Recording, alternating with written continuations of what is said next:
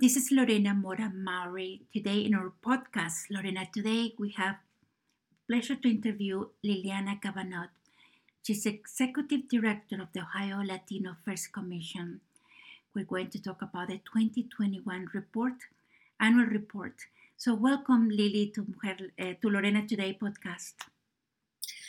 Hello, Lorena. It's very good to be with you today. Thank you for the invitation. I know that you've been providing an annual report for many many years but this the 2021 is very important.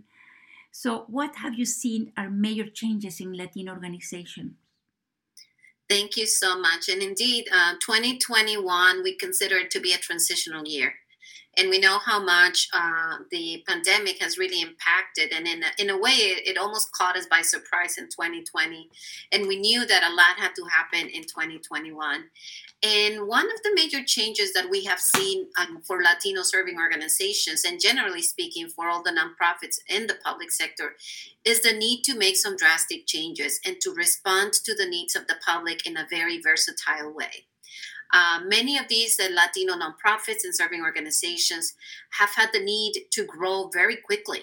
Uh, suddenly, a lot of those uh, social services areas that they were serving uh, required a lot more support. They received big funding uh, many times from grants or other opportunities to do work related to COVID. And in a very short period of time, not only they had to increase the amount of services, the people that they were serving, but also technologically speaking, they had to bring their organizations at a level of uh, performance that they had not experienced before. All of that while dealing with the limitations of face to face interactions with the public, as well as dealing with the uh, pandemic within their workplace. Lily, every year your commission issues reports about the Latino community in Ohio. What were the topics for the 2021 and why did you choose those topics?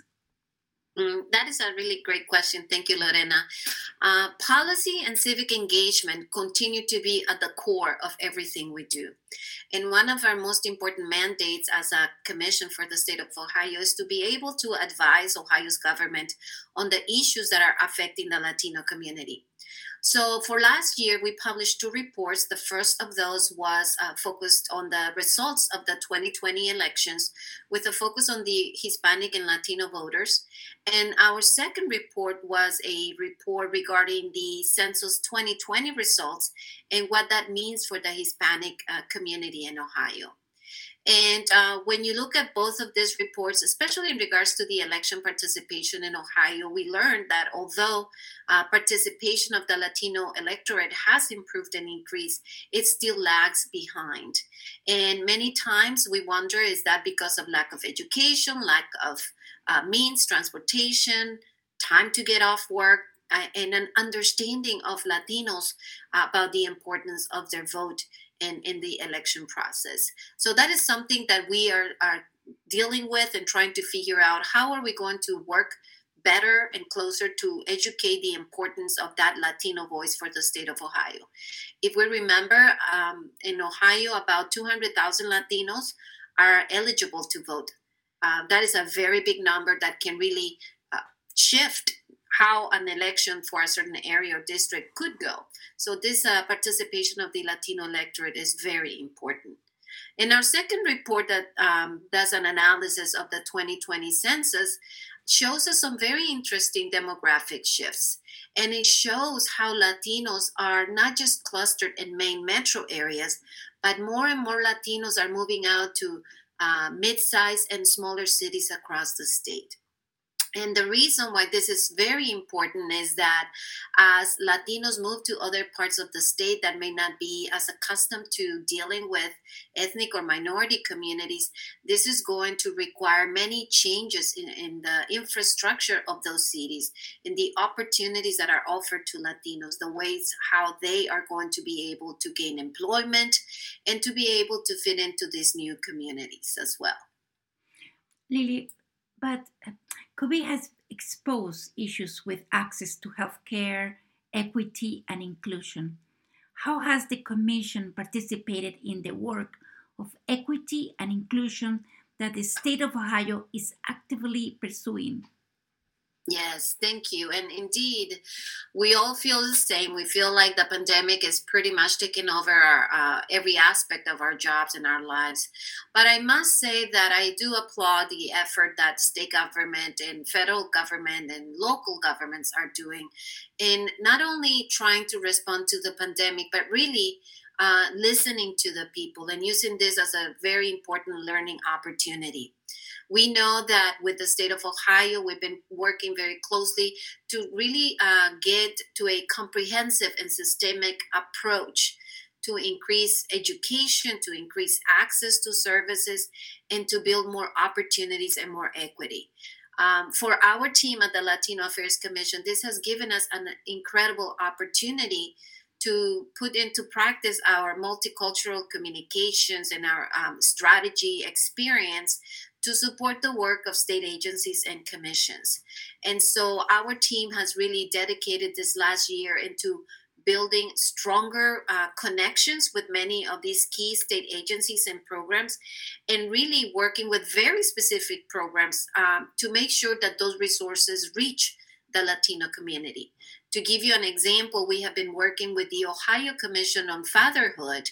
Uh, this is a, a commission that exists to help uh, fathers become better parents and partners and providers. And so we have launched a specific project that is targeting Latino fathers, which we think this is extremely important.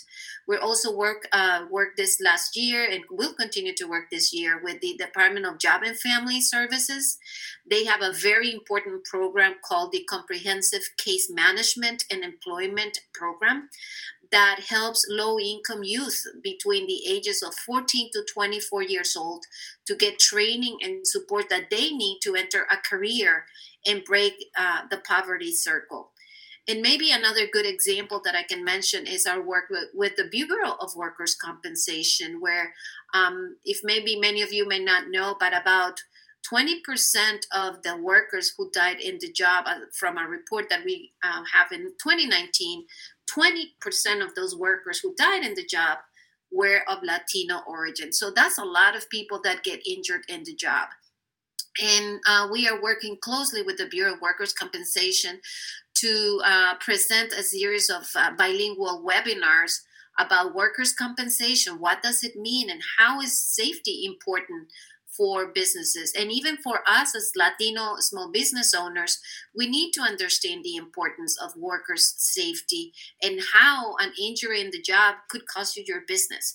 So, these are just some examples of some of the work that we have done during the last year to really just go a little bit deeper into how government is serving the community. And of course, our work with the COVID 19 response continues. This is just part of our daily engagement trying to increase the uh, number of people that are vaccinated and just continuing to educate our community on that as well. Lily, where we can find the uh, the Ohio Latino Affairs uh, Report 2021?